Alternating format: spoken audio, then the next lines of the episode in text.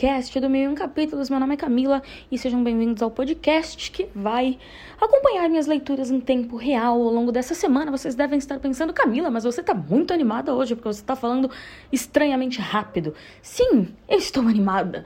Por quê? Porque eu engatei de vez, real oficial, no Apenas Amigos. Yay! Tá engraçado, porque algo me diz, eu não sei porquê, mas tem alguma coisa que me diz que o final desse livro não vai me agradar muito. Mas eu tô gostando muito de duas coisas. Um, o romance é a coisa mais. Eu não vou falar mais deliciosa, porque. Ainda que eu goste desse clichê do tipo, somos um casal falso que se apaixona e aí vira um casal de verdade, eu gosto desse trope, eu gosto desse clichê. Mas nesse caso ele tá tá difícil, sabe, de engatar. E esses personagens, tanto Calvin, tanto a Holland, eles são muito contidos, sabe? Então, ainda que eles possam ter, no caso da Holland, que é de quem o livro é o ponto de vista, né? Dá pra ver sim, ela, ela tem bastante paixão, ela tem bastante desejo pelo Calvin. Ela fala que queria, enfim, pra cama com ele desde o começo. Mas ainda que eles sejam muito assim, eles têm bastante paixão. Se fosse um livro de romance de época, por exemplo, a gente já teria tido uns, uns arroubos de paixão, assim, mais significativos. E que, para alguns leitores, tipo eu, é legal de, de se ter ali no meio da história. E não só aquela coisa de, tipo, de culminar mesmo pro final o romance dar certo. E a gente teve um momento que eles tiveram ali, um, um momento, né, que eles, tipo, se jogaram. E o livro não descreve direito, tipo, pula. Então, sei lá. Eu acho que a autora quer passar aquelas. As autoras, né? Querem passar aquela sensação de, tipo, slow burning, sabe? De, tipo, de deixar assim, bem. Ui, bem querendo, só que tá demais. Mas tá legal você ver eles. Você vê claramente o casal se apaixonando, sabe? Você tá ali. E outra coisa que eu tô gostando muito é que a Holland ela é, ela tem uns dilemas internos assim pessoais muito legais e que muita gente na me da mesma faixa etária dela vai se identificar. Ela tem a mesma idade que eu, ela tem 25 anos, e ela tá naquele momento da vida que você pensa tipo, cara, o que, que eu tô fazendo, sabe? Um, uma coisa que ela se pergunta muito é tipo, se em algum momento ela vai se ver e vai agir como a protagonista da própria vida, da própria história.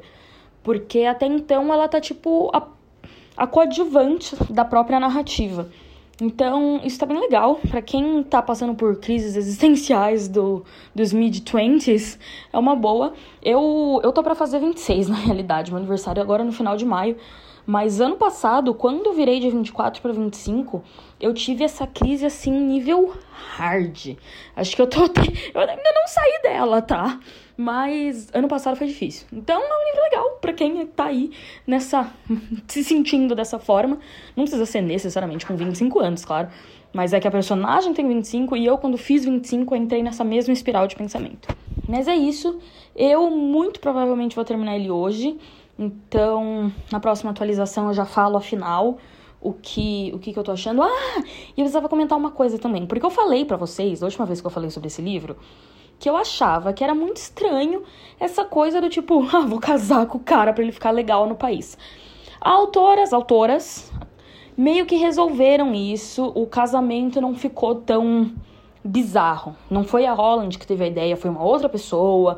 Então, ok, não foi tão ruim. Mas é isso.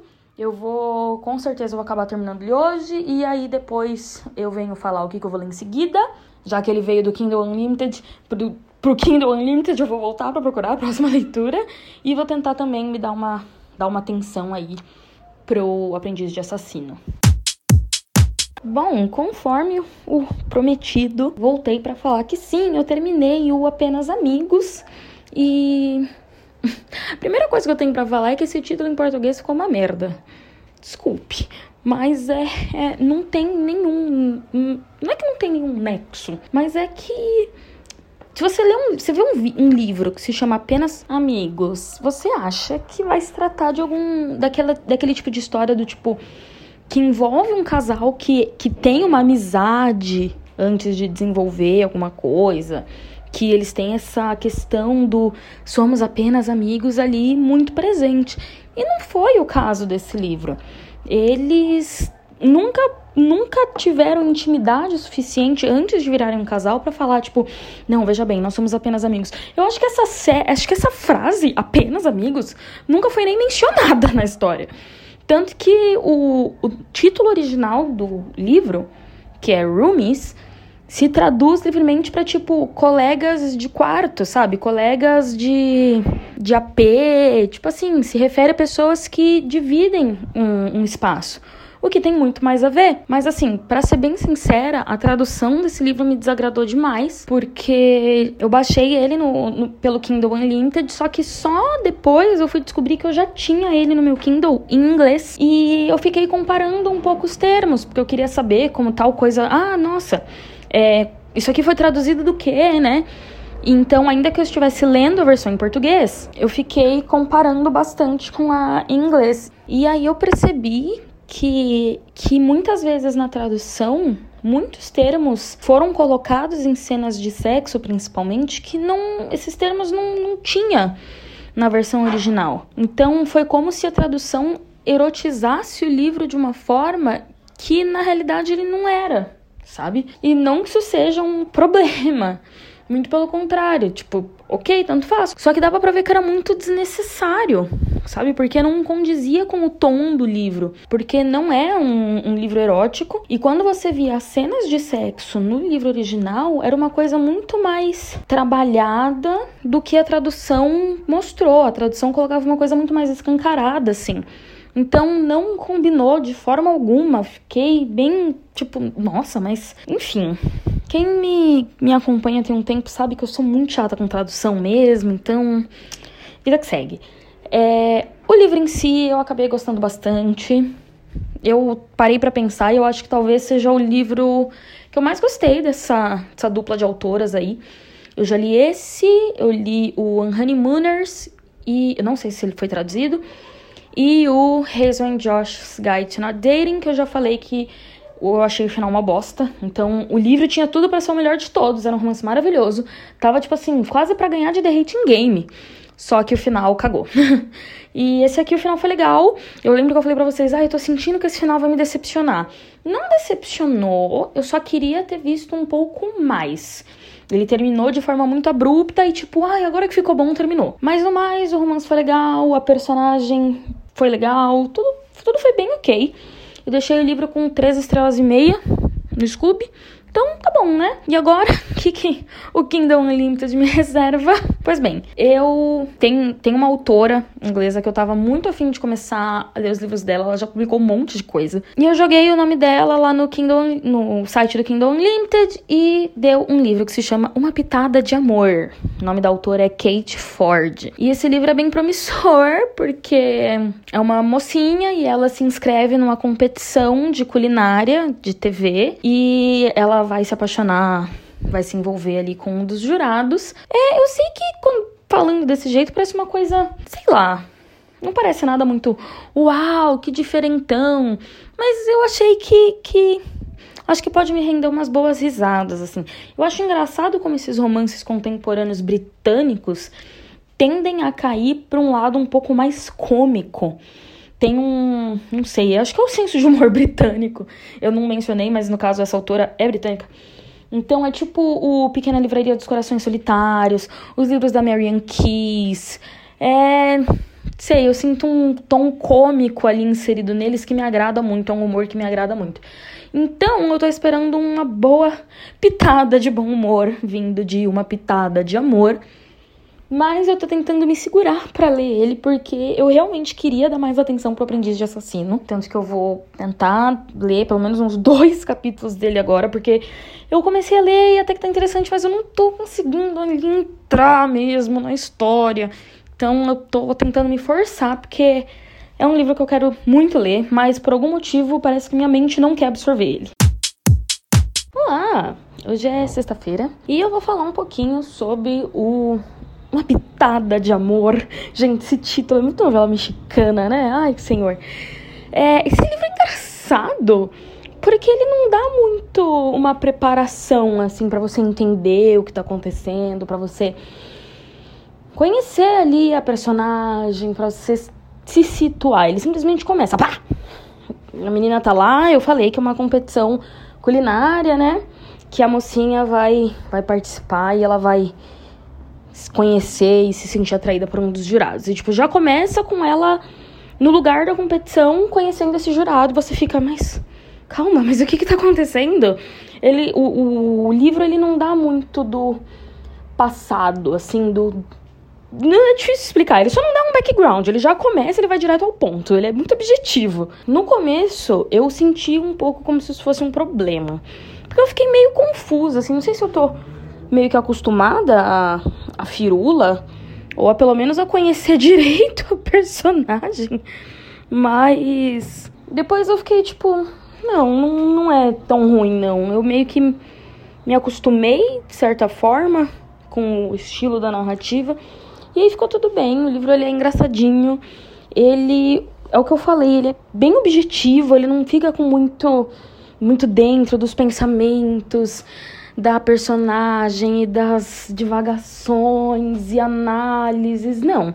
É uma coisa acontecendo atrás da outra. O que é bom para quem tem ali um. Quem tá com uma certa ressaquinha literária, sabe? Quem tá com dificuldade de prestar atenção, quem, para quem tá com dificuldade de imersão em livros, um livro desse seria uma boa ideia. E tem aquele senso de humor que eu falei que era exatamente o que eu tava esperando dele, que é um humor sagaz, é um humor não muito óbvio, mas ele tá lá e é gostoso. Eu tô gostando bastante do livro. E outra coisa que eu percebi que eu não falei para vocês e que eu devia ter falado é a posição do apenas amigos na minha lista de melhores de 2020. Porque sim, ele entrou e ele ficou bem qualificado, tá? Ele ficou em sexto lugar no momento. Ele pode subir, como ele pode descer, tá, gente? Ah, nossa, como assim ele pode subir? Eu acabei de descer o Punição para Inocência para oitava. Porque minha lista é muito mutante. Às vezes, depois de um tempo que você amadurece, né, a sensação de ler o livro, você olha assim e pensa, cara, mas aquele livro ali é muito, foi muito melhor. Tá muito mais comigo do que aquele. E aí eu começo a inverter as coisas. Mas é isso, Apenas Amigos está em sexto lugar na lista de favoritos de 2020, até então. E é isso, eu vou ler mais um pouquinho do Uma Pitada de Amor Camila, e o aprendiz de assassino? Tá lá. Tá lá. Que é. não tô ainda conseguindo entrar. Quando eu pego ele pra ler, eu penso. Ah, mas o Pitada de Amor tá tão engraçadinho, né? Poderia estar tá vendo tal, tal coisa, e aí não vai pra frente. Mais uma hora a leitura dele sai, gente. Vamos ter fé. Ah, hoje é terça-feira. Deixa eu fechar a janela aqui porque tá entrando um super barulho da rua. Terça-feira, Camila, por que, que você está encerrando o vlog na terça-feira? Porque eu precisei esperar até eu ter uma decisão concreta sobre o que eu ia fazer para vir aqui e falar para vocês. E eu me decidi. E o que eu decidi foi que eu abandonei, mas assim, com um gosto, que fazia tempo que eu não abandonava um livro com tanto gosto, como eu abandonei uma pitada de amor. Puta que pariu. Nossa, não deu, não deu. Eu falei, pra, eu falei bem do livro no começo, né? Eu falei, ai, tá legal, tá diferente. A autora é super objetiva. A autora, ela, ai, escreve diferente. Tipo assim, o jeito assim que você escreve, não sei, é diferente. É, pois é.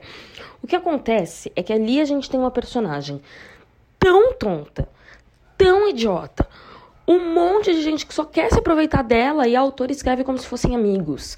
Porque é isso, a autora quis passar uma imagem ali daquela personagem que é, é prestativa, que ajuda todo mundo, que às vezes acaba, tipo, pensando tanto no outro que esquece de si mesma. Só que ali ficou num nível irreal de trouxice, cara. Ninguém faria aquilo. Porque a menina era tratada, tipo assim, mal. Era tratada como como se ela, tipo assim, como se fosse obrigação dela deixar de fazer as coisas dela pra competição pra ficar ali ajudando a tonta da dona da casa, que, que é onde a competição acontece.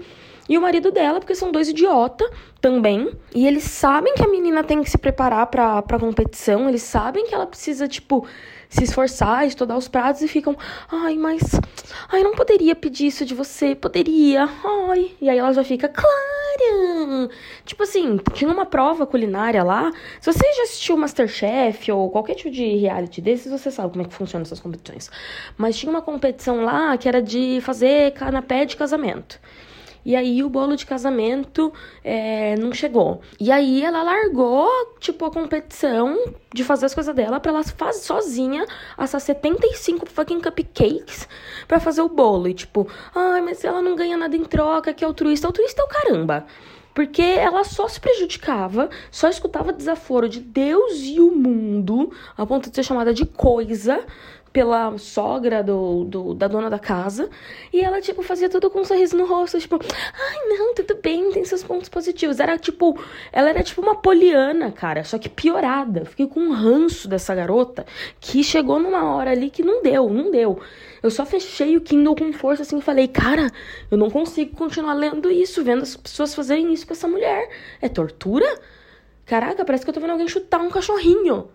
Não deu. E assim, e eu nem falei do romance, que é o romance mais sem nexo, sem química, sem nada que eu já vi na vida.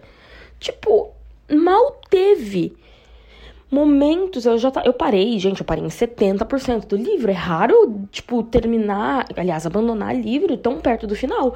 E em 70% só tive, só teve tipo, sei lá, três cenas com o cara e eles já estavam tipo, ai, eu gosto muito dele, ai, porque eu desejo, ai, não sei o que lá, não sei o que lá. Gente, mal apareceu o homem lá. Tipo assim, ficou tudo mal feito nesse livro. Nossa senhora, que decepção!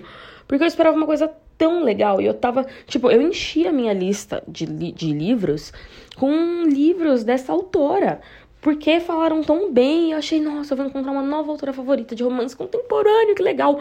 Que legal, pobre eu, né? Que agora eu vou ter que caçar minha lista inteira de mais de 300 livros, procurando todos os livros dessa mulher para tirar, porque eu não quero mais saber. Ah, odiei, odiei.